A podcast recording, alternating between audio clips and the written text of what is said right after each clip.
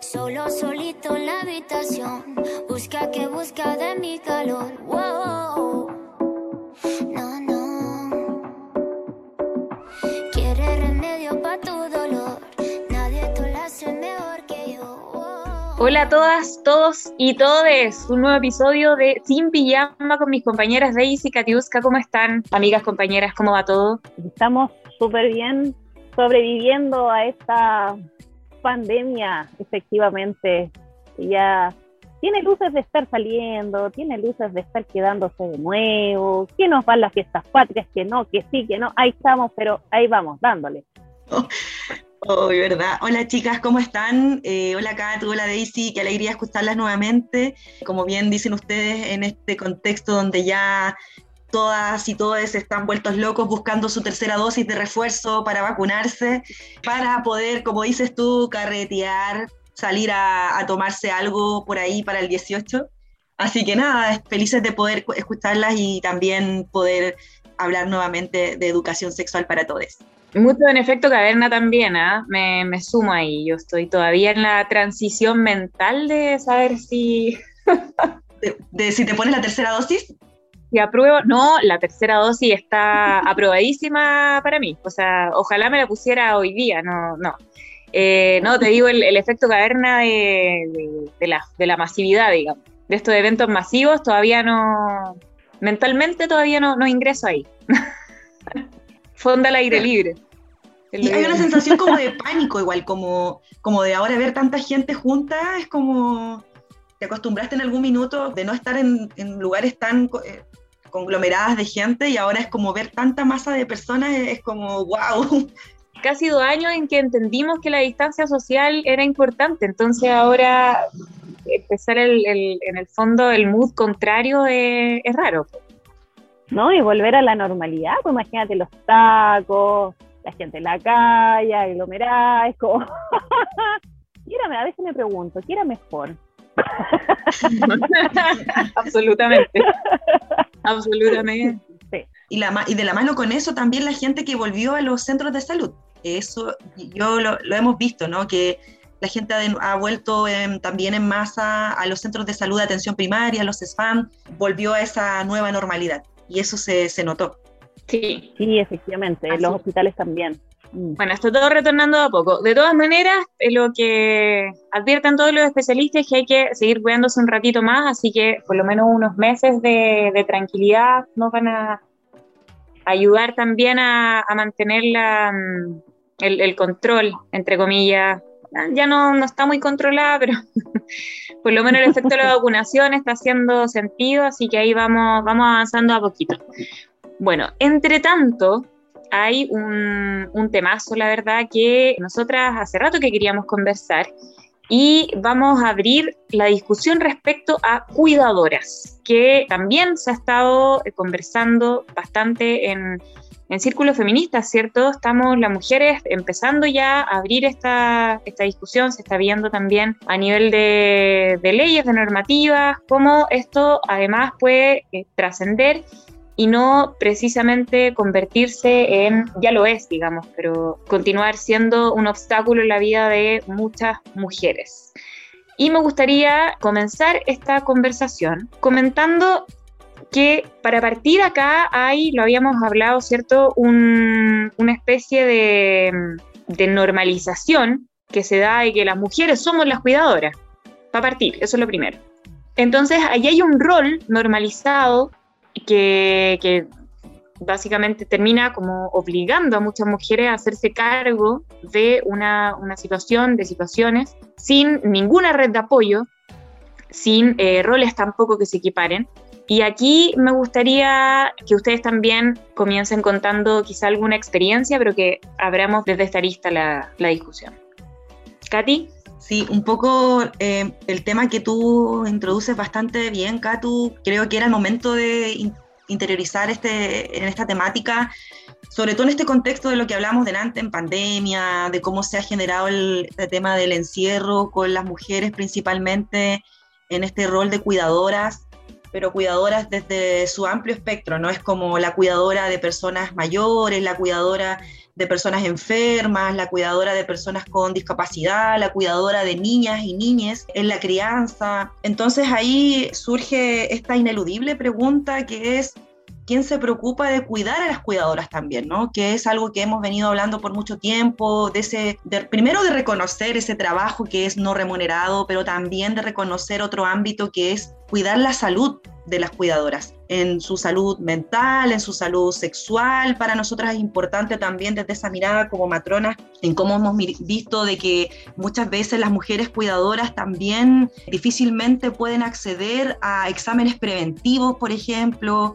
a realizarse el Papa Nicolau, cuando vemos que ha aumentado mucho el cáncer cervicuterino, o por ejemplo el cáncer de mama, que ha aumentado también en la población y las mujeres cuidadoras pocas veces pueden acudir a, a realizarse una mamografía. Entonces, claro, las campañas como que resuenan, pero eh, las cuidadoras poco tienen tiempo para tener su propio autocuidado o reconocer que también se lo merecen, que lo pueden hacer sin sentir ninguna culpa de aquello, en poder acceder a estos servicios que realmente vemos que para ellas, en general para nosotras, porque también nos ha tocado este rol de cuidadoras, lo podemos decir personalmente, a mí me ha tocado, por ejemplo, ser cuidadora de mi abuela, mi mamá abuela, estar ahí en, ese rol de, cuidar a una persona postrada, adulta mayor, y cómo te vas dando cuenta también que de alguna forma te postergas en tu, en tu propio autocuidado, que de repente, de repente sientes un dolor en, en la mama y pasa de, pasa de largo, ¿no? Es como, no existe para nosotras nuestra preocupación de tus dolencias, porque en el fondo estás preocupada de otra, de otra persona o de otra. Y eso creo que es importante que lo podamos también visibilizar, ¿no? Como, las mujeres de alguna manera nos hemos dejado de lado por tener el rol de cuidadoras y tener este incorporado, esta, como bien dices tú, Catu, normalizado por, por, la sociedad y por el Estado también, y que nadie se haga cargo de esto. No sé, Daisy, ¿qué opinas tú? Bueno, eh, se me había perdido el audio un ratito, pero... Cosas de pandemia. Sí. los audífonos chinos, los audífonos chinos. Bueno, sí, pues continuando con lo que dice Katy, el sentimiento efectivamente que le genera la sociedad a aquellos, a las cuidadoras. Hablo también desde la esfera personal, desde, desde el cuidado de los niños. La sociedad intrínsecamente le entrega este rol completo a las madres, haciéndole incluso sentirse culpables en todo periodo, sobre todo cuando niños dependen mucho de nosotras. Estamos hablando de los 0 a los 3 años donde la dependencia básicamente es completa. Estamos hablando de que hasta para ir al baño lo necesitan. Esta cuestión de sentirse egoístas por no querer estar, o sea, por querer efectivamente estar un rato a solas, por querer salir un momento de toda esta cascada emocional que significa cuidar, cuidar a otro, cuidar a un niño, a alguien en este caso en formación, en donde tú eres el ejemplo, básicamente, donde también se te, se te enrolan muchos cuidados efectivos, pero además la imagen intachable de aquella mujer que no puede doblegarse, que no puede cansarse, que no puede, que tiene que estar estoica, que tiene que ser amorosa, pero a la vez firme. Entonces creo que es una cascada emocional, como bien digo, súper fuerte que efectivamente no hay un, no hay un cuidado específico donde a ti te, te guíen básicamente para que salgas un poco de esta esfera del cuidado y digas, hey, también yo necesito cuidarme. Y aquí está muy bien, digo, la, la, la esfera sexual, o sea, estamos hablando no necesariamente de la actividad en sí, la actividad sexual, que también es otro rol que queda apabullado muchas veces, dejado de lado, muchas veces también es, eh, ¿cuánto se llama? Mal mirado por la pareja, porque efectivamente también ahí se genera una necesidad de, no, es que tú ya no me quieres, es que tú ya no me amas, pero no entienden tampoco que tú estás al cuidado al 100% del frío, Entonces, como que efectivamente hay muchas cosas que te envuelven y que tanto tu salud mental se ve deteriorada, tu salud física se ve deteriorada, y no hay campañas efectivas en donde te, te digan como mujer, oye, ¿sabes qué? Nosotros aquí te podemos ayudar, te podemos dar facilidades efectivamente para que tú acudas a un centro asistencial, para que te podamos guiar en estos casos, en, en, los momentos en donde tú te sientas muy desprotegida efectivamente mentalmente o que no, que no sepas que hacer. No existen esos programas efectivos. Existen algunos programas de crianza respetuosa, que te guían, pero no de autocuidado. Entonces ahí nosotros vemos que efectivamente en toda esfera la salud de la mujer está siendo, eh, estamos muy al debe, estamos demasiado al debe. A nosotras mismas nos pasó, nosotras mismas, a la Katy, a la Catu, a mí nos pasó que en momentos en donde requeríamos efectivamente de apoyo, no había. Y si no fuera en el caso mío, por ejemplo, de mi mamá, que efectivamente siempre me ha ayudado con, con mi hija, entonces no, yo creo que me hubiera vuelto loca. me hubiera vuelto más loca de lo que ya estoy. Así que agradezco a las Santas Madres, otra cuidadora.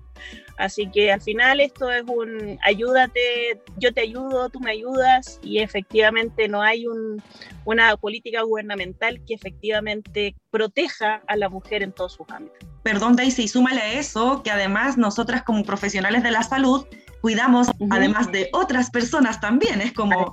Además, Entonces, claro.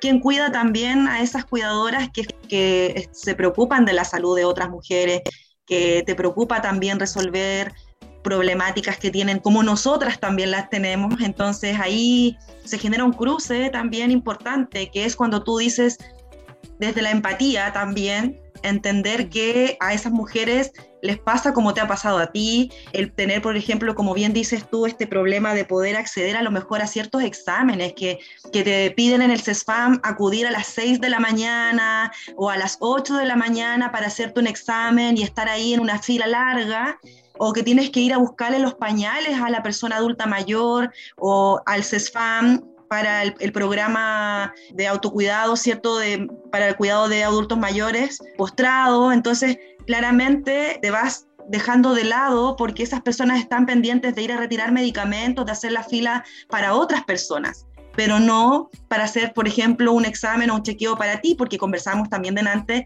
que acceder a exámenes particulares también es bastante caro, porque tampoco hay una cobertura real para las mujeres que necesitan también hacer un exámenes preventivos. Entonces, ahí no sé qué, qué opinas tú, Katu, pero creo que es algo que nosotras también debiéramos como pedir que el Estado se haga cargo, ¿no?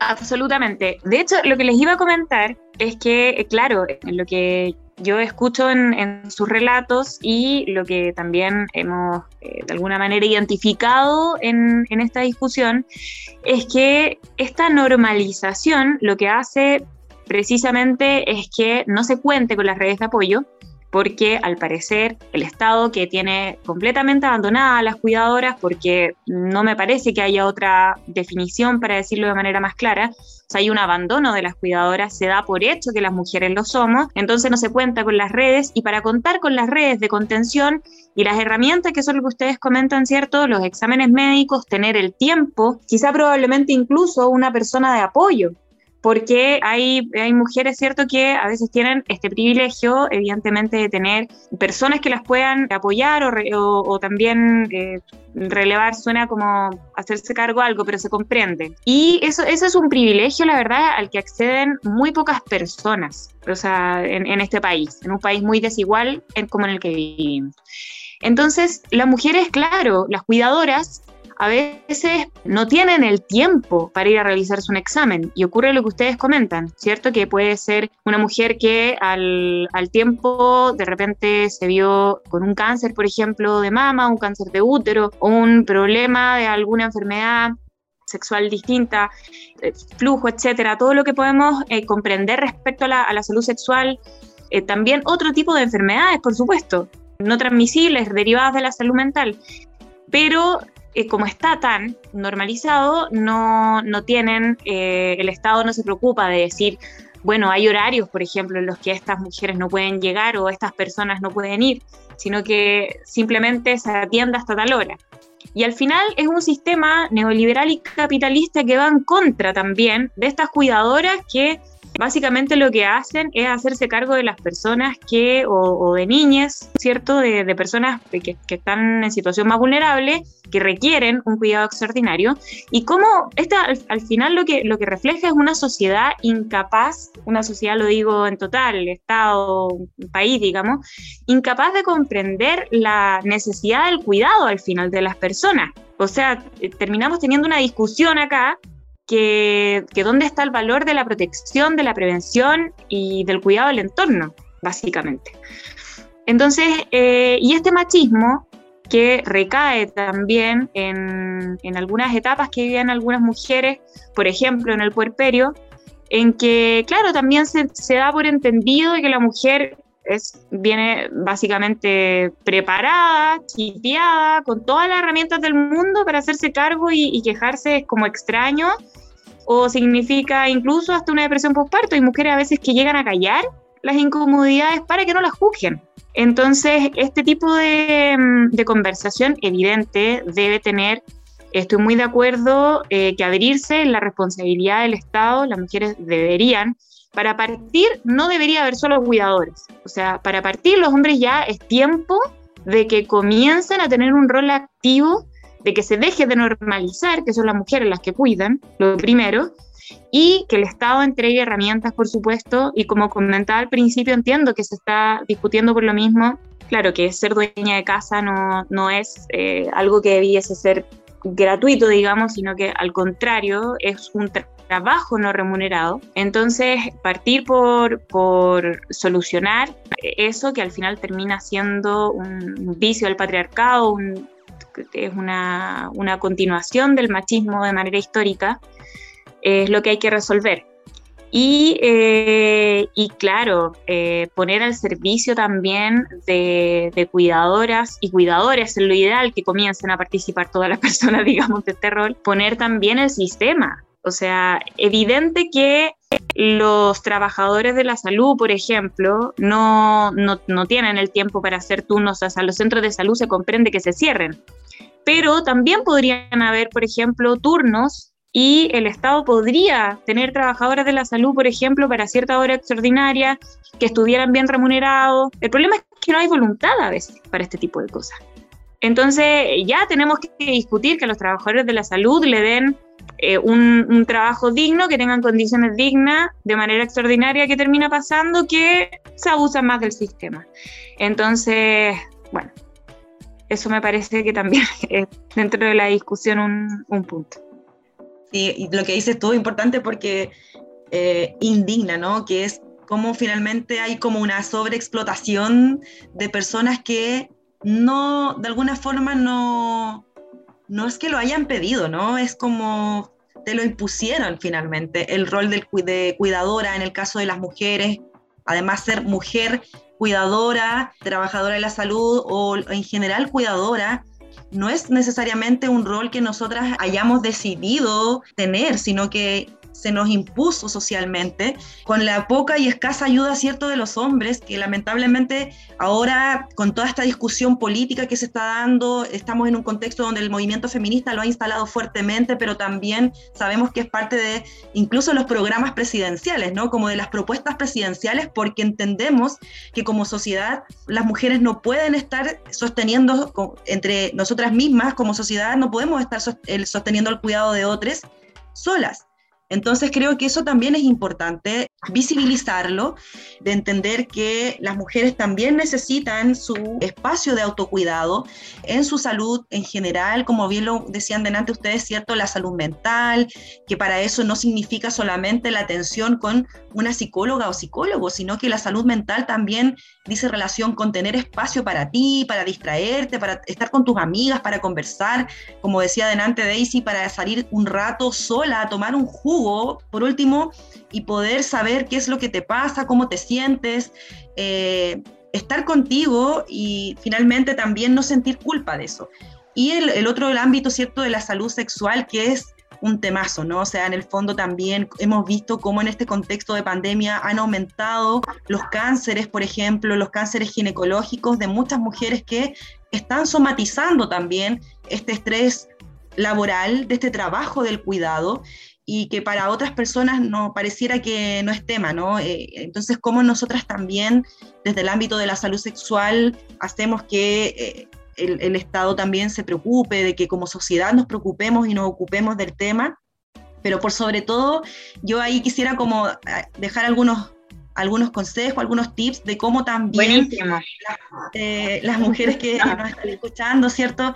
Cómo podemos nosotras también eh, decir, ya sí, yo en realidad pienso que es necesario empezar a generar un espacio de autocuidado. Pienso que lo primero es darte cuenta de que es necesario generar un espacio de autocuidado y para aquello, como bien decías tú, pedir ayuda, ¿cierto? Pedir ayuda a algún familiar, alguna amiga, que en, los momentos en que tú necesitas darte el espacio pueda hacerse cargo de, este, de, esta persona a la cual tú estás al cuidado, ¿no? De esta niña, niño, niñe o adulto, persona mayor, que lo haga otra persona, que cumpla esa responsabilidad también de la corresponsabilidad el familiar, que eh, en, en, este caso puede ser el papá de, esa hija o hijo, hije, o que sea finalmente una familiar también que te ayude en ese momento y tú puedas acudir a un centro de salud.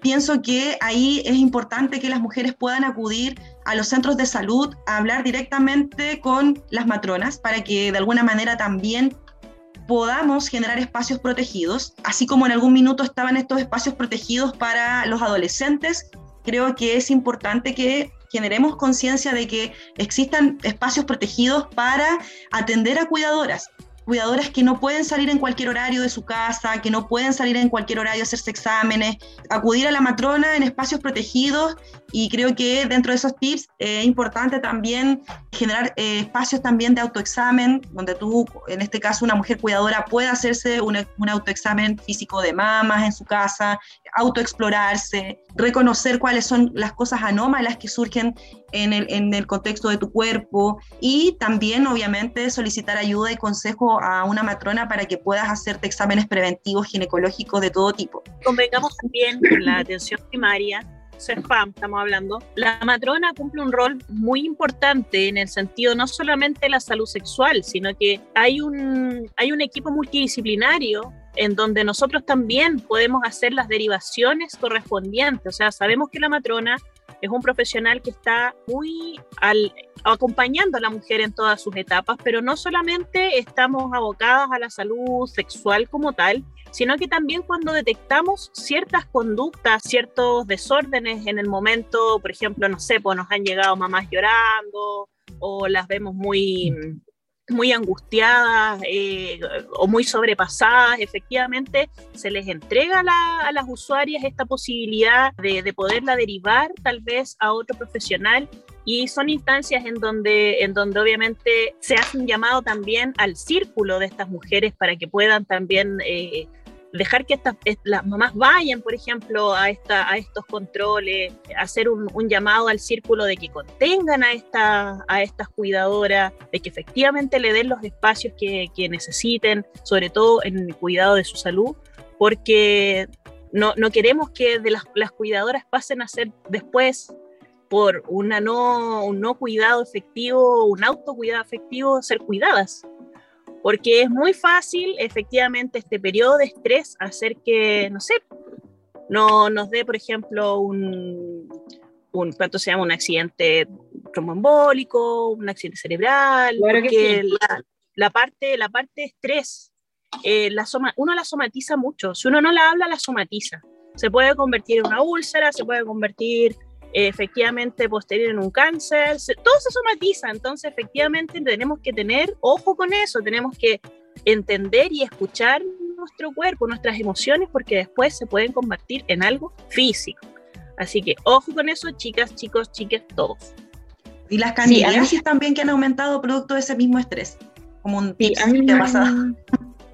Sí, me gustaría agregar también eh, una enfermedad de la que se habla poco para lo que se debería comentar, pero es la fibromialgia.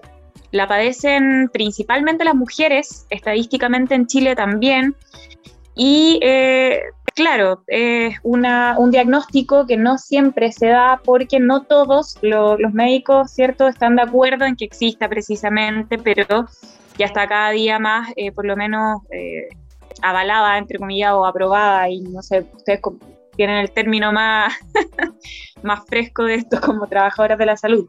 Pero se entiende que, que ahí también hay una, una, diferencia entre especialistas, sin embargo, no, no se desconoce. y no se desconoce porque eh, tiene relación con los dolores físicos. Lo que comentas tú, Daisy, que el, el, cuerpo grita, como se dice, ¿cierto? Y se manifiesta. Y muchas mujeres padecen muchos dolores, articulaciones, musculares, dolor de cabeza, que son bien puntuales. En las manos, precisamente, en algunas zonas del cuerpo. El dolor de útero también aumenta, por ejemplo, en mujeres eh, con diagnóstico de fibromialgia. Entonces, claro, tiene que ver con una de las enfermedades que ahora también en, tiempos de pandemia por el encierro se ha comenzado también a diagnosticar más, hay, un, hay momento ahí. Y lo otro que, que, me gustaría agregar es también las exigencias a las que estamos solamente por ser mujeres psicológicas, ¿cierto? Sometidas. Por ejemplo, en el, en el tema de la intimidad, porque, claro, mientras esta cuidadora está de alguna manera en su rol full eh, metida, ¿cierto? Dándolo todo, entre comillas, o sea, física, psicológica, emocionalmente, comprometida con el cuidado. Lo que pasa con los hombres es que están, la verdad es que en otro planeta, digamos.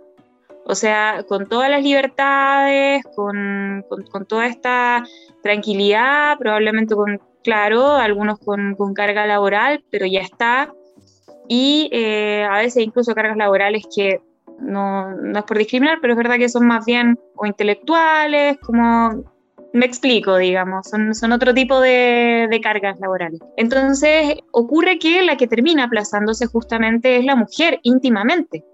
Y empieza a generarse acá una discriminación que no es justa, que es bastante también poco saludable o sea, hace que las mujeres también se, enfermen porque igual influye en, todo tu, o sea, biológicamente, digamos, te ataca. Y claro, se terminan las mujeres siendo igual agredidas psicológicamente, en el sentido, en espacios incluso familiares, como no comprendidas, en que de repente se le exige incluso sexualmente, y eh, estos hombres, digamos, que, que no, no, están entendiendo la situación porque vienen con un chip machista que no, no, lo están viendo, lo normalizan también, al final terminan violentando de alguna manera también el espacio de las cuidadoras.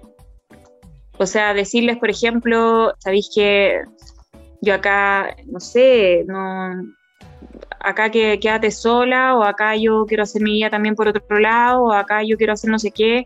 Es una forma tremendamente injusta, violenta y agresiva de enfrentar a una persona que la verdad es que lo que está haciendo es básicamente entregándose al cuidado de un tercero, pues de persona adulta, niña, como sea el contexto, y quitándole completamente la red de, apoyo, o sea, que, que debería ser también un trabajo en equipo en algunos casos.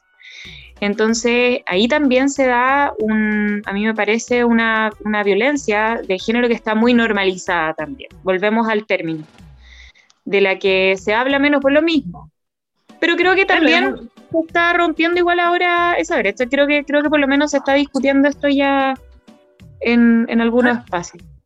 Y es una agresión más bien silente, porque la persona que no hace nada, ¿cachai? O sea, no, pero es que yo no sé qué te pasa si yo a ti no te he hecho nada. No, no te he hecho nada, pero bueno, estáis, efectivamente estáis viendo que yo estoy sobrepasada con un niño todo el día, cuando estamos sobre todo en la, en la etapa del puerperio, tú llegas de la casa, claro, llegas cansado, pero normalizas que porque yo estoy en la casa, no estoy cansada porque estaba en la casa, porque el cuidado del niño es obviamente tu obligación porque estás en la casa y efectivamente llega además muchos exigiendo cosas.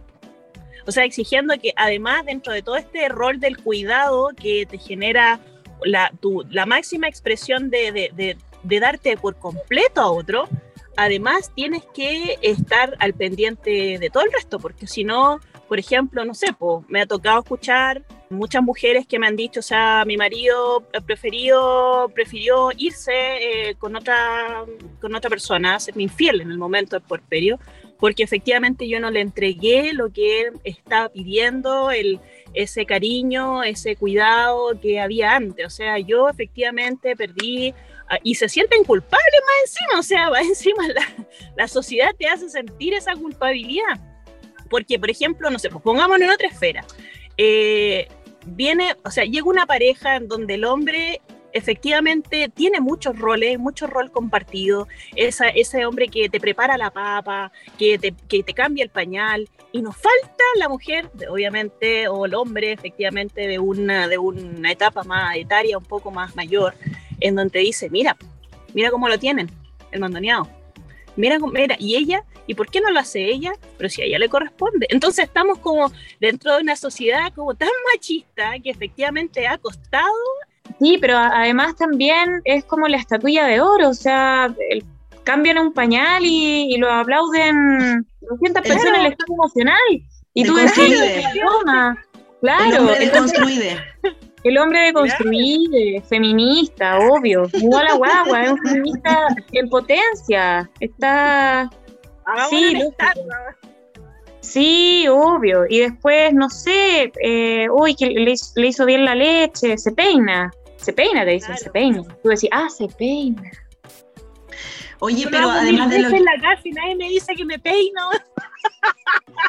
pero acá tengo, acá tengo la teta dando cuántos litros tiene, pero no me peino. Viene, es, parte de mi biología, digamos. No, no. Oye, pero además de lo que dicen ustedes, qué importante es lo otro de también el entorno familiar, como también te estigmatiza y te discrimina, no solo como en esta, eh, en esta situación de pareja o de la cuidadora que eh, de alguna forma deja de cumplir este rol de ser como, eh, como decirlo de alguna forma, rendir sexualmente incluso en su relación, sino que también las mujeres que finalmente ya no tienen como cuidadora una persona, un compañero, una pareja, y que está esta discriminación social y familiar que es, ah, es que esta mujer, además de ser cuidadora, es, está estresada, es una persona estresada, es una persona, no, tú eres una persona brígida, ¿no? Una persona brígida, estresada, y que le falta, le falta sexo, le falta sexo. Ah, eh, entonces, claro, que, que, que no hemos escuchado Sí, eh, eh, lo encuentro súper cuático en el sentido de que te digan así ya, eh, además de estar en tu rol de cuidadora, te estigmatizan y te discriminan también, incluso tu entorno familiar es como, oye, ya, pues, ¿y, cuándo vas a tener una pareja? ¿Cuándo has tenido sexo últimamente? Entonces, claro, a propósito de eso, claro que es lo que hablamos desde el inicio, ¿no? O sea, ¿cómo no le gustaría una cuidadora de verdad?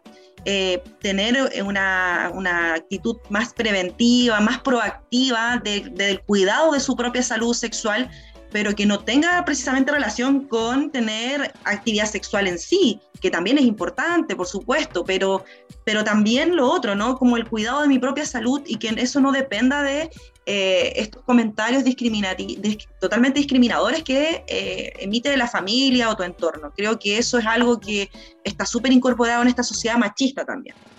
No, y partir por las mujeres también, ¿ah? O sea, es importante en medio de esta revolución feminista que estamos teniendo, me parece, tener esta consistencia y consecuencia. O sea, amiga, si el loco llega a contarte en verdad este drama que, que no puede dormir porque su mujer está muy, no sé, cansada, es cuidadora y está, o sea, amiga, la verdad es que avalar ese argumento em, a mí me parece ya por principio algo que nosotras debemos comprender, dejar de hacer, digamos. O sea, no puede ser posible además que entre mujeres, porque eso, eso que tú estás comentando, por ejemplo, Katy, también se da desde los discursos de, de mujeres. Entonces, qué importante entre nosotras empezar a entender que esta revolución también tiene que ver con eso, con concientizar nosotras por, por base, digamos, que ya es tiempo, o sea, eh, no, no puede ser que todas las cuidadoras hoy les falte, o sea, ese discurso de, ¿me entendís? Como machista terrible de, no, ella sí porque le falta sexo, claro, ella no está ocho horas básicamente sometida, no tiene derecho a trámite, no sabéis cuántas veces realmente puede ir al baño durante todo lo que está haciendo, y si está cansada y no quiere tenerlo, está perfecto, digamos, o sea, esa visión machista, patriarcal, de que tener y no tener sexo es un condicionante en la vida también, es, o sea, brutal, es completamente machista. Y porque, claro, ellos lo quieren imponer de esa forma, convengámoslo. O sea, es parte de es un discurso básico, muy básico, muy arcaico. Y más cuando existe como esta visión, perdón, como del, del coito, además, porque pudiese ser que a lo mejor es sexo de otras formas, como el autoplacer, como lo hemos hablado se comprende, claro, se comprende, sí, es, todo lo que, lo que encierra esta discusión. Hay mujeres, por ejemplo, que tienen sexo todo el puerperio. A mí me pasó, por ejemplo, yo tuve, no, no sé, fue algo es circunstancial dependiendo de las relaciones.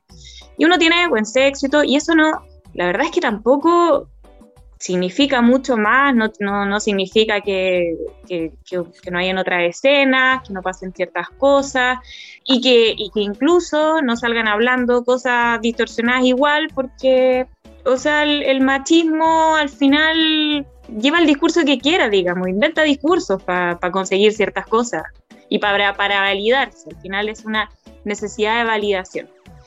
Pero claro, me parece que es verdad lo que ustedes dicen. O sea, lo primero, erradicar este juicio que hay de contra las, porque es en contra de las cuidadoras.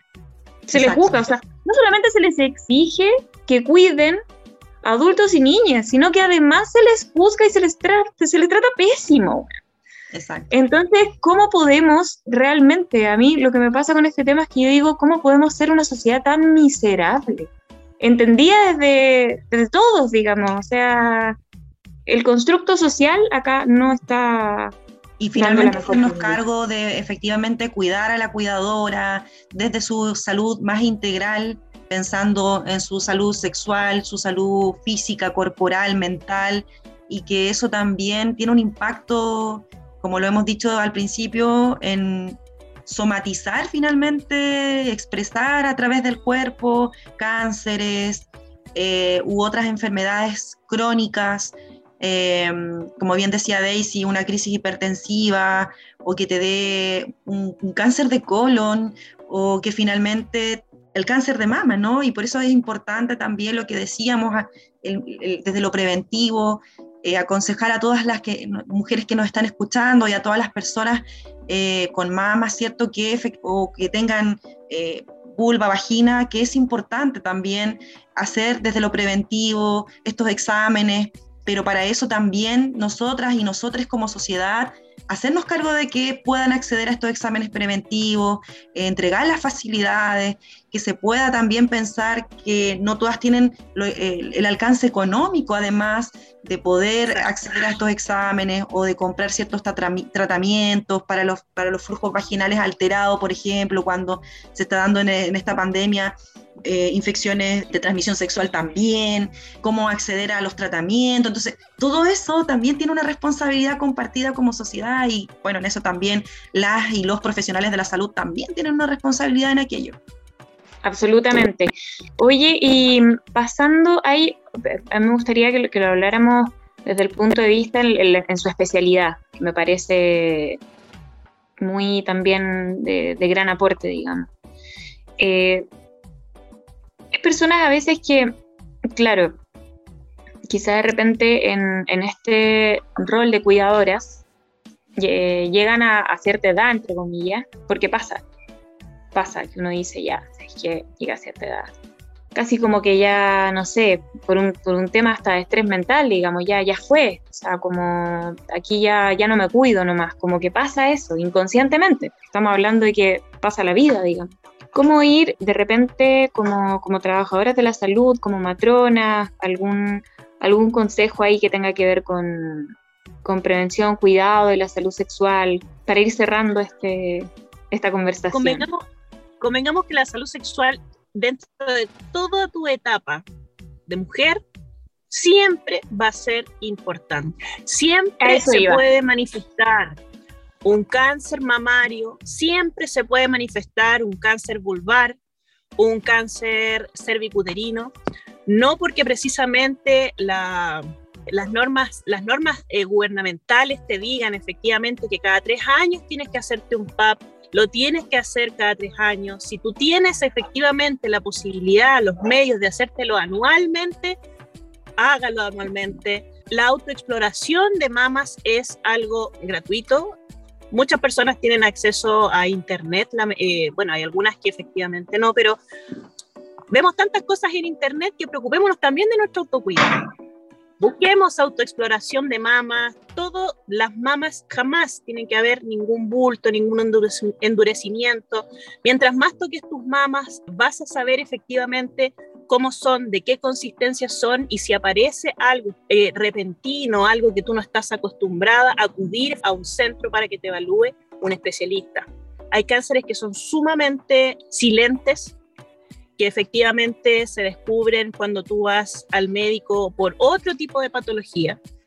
Así que es importantísimo que la mujer, desde, desde su niñez, desde la adolescencia hasta el final de sus días, siempre tiene que preocuparse por su salud sexual, sobre sus órganos, sobre su parte reproductiva.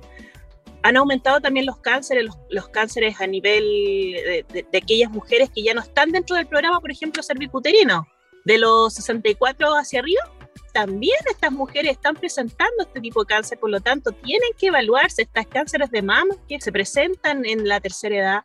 Entonces, y, y, que además que si aparecen efectivamente una mujer joven, estamos hablando alrededor de los 30, 40 años, son sumamente agresivos, chiquillas, sumamente agresivos. Por lo tanto, si nosotros encontramos alguna anomalía, sobre todo en nuestras mamas, véanlo, chicas, véanlo, porque puede que sea muy tarde cuando efectivamente diga, ya, ahora tengo tiempo, puede ser muy tarde. Así que por favor, un llamado a todas, a toda la población efectiva, mujeres, que vayan a hacerse sus controles, sus chequeos, por favor. Así es, Katy. Y también complementando lo que bien dice Daisy de cómo ha aumentado todo esto de todas las edades y que lamentablemente como Estado también solo se financia cada cierto tiempo, en cierto rango de edades. La ley GES que solamente protege eh, desde tal edad a tal edad y han habido casos ciertos donde han habido aumentos de cánceres de mamas o cervicuterino en, mujeres menores de 35 años, en mujeres menores de 25 años, que es cuando parte el examen del Papa Nicolau, han habido situaciones en mujeres mayores también de 65, 69 años, pero también creo que es relevante a propósito de que podamos acceder a estos exámenes preventivos, lo que hablábamos delante y también a todas las que, personas que nos están escuchando, de la corresponsabilidad en el cuidado de otros, de cómo finalmente yo puedo apoyar a esa persona para que pueda acceder a hacerse los exámenes, para que pueda acceder a, a un centro de salud, ¿Cómo puedo apoyar como sociedad o como pareja o como familia? ¿Cómo puedo apoyar en lo íntimo para que esa persona pueda acudir a un centro de salud efectivamente? ¿Quién se va a hacer cargo del cuidado de esa persona para que esta mujer pueda acudir a un centro de salud? ¿Quién se va a hacer cargo de un fin de semana para que esa mujer pueda salir a distraerse? Y en el fondo también desde esta corresponsabilidad, ¿no? De este hombre de construide que de verdad lo haga. O sea, en el fondo gracias por eh, estar con tus hijos como corresponde, nada más. Entonces creo que es importante también esta corresponsabilidad eh, como sociedad para que las mujeres puedan acudir a efectivamente hacerse estos exámenes preventivos. Así que nada, ese consejo también dejarlo como lo que nos toca ver y vivir como profesional de la salud, que las personas también apoyen a estas mujeres para que puedan acudir a estos exámenes preventivos. Súper. Yo creo que, bueno, estando de acuerdo, por supuesto, en, todo lo que comentan, me parece que hemos tenido una discusión bastante amplia. Invitar también a todas, todos y todos a investigar un poco más también sobre este tema, digamos. Hay, hay harto material, como comentábamos, se está discutiendo también, eh, hay políticas públicas que se están también empezando a comprender en torno a las cuidadoras. Así que vamos a, yo creo que da también para prontamente quizá incluso otro, otro programa más adelante con información fresca. Cuando haya noticia al respecto vamos a volver a abrir. Sí, por supuesto que sí. De todas maneras. Queridas, muchas gracias por hoy. Muchas gracias por, por escucharnos, a ustedes también, por estar con nosotras y abrazos, ánimo también con todo lo que viene en esta pandemia, seguir cuidándose y por favor vacunarse. Sí, y vacúnense, chicas, chicos, chiques, vacúnense todos, es importante. Es un derecho. chao, chicas. Chao a todas y todos. Chao, chao.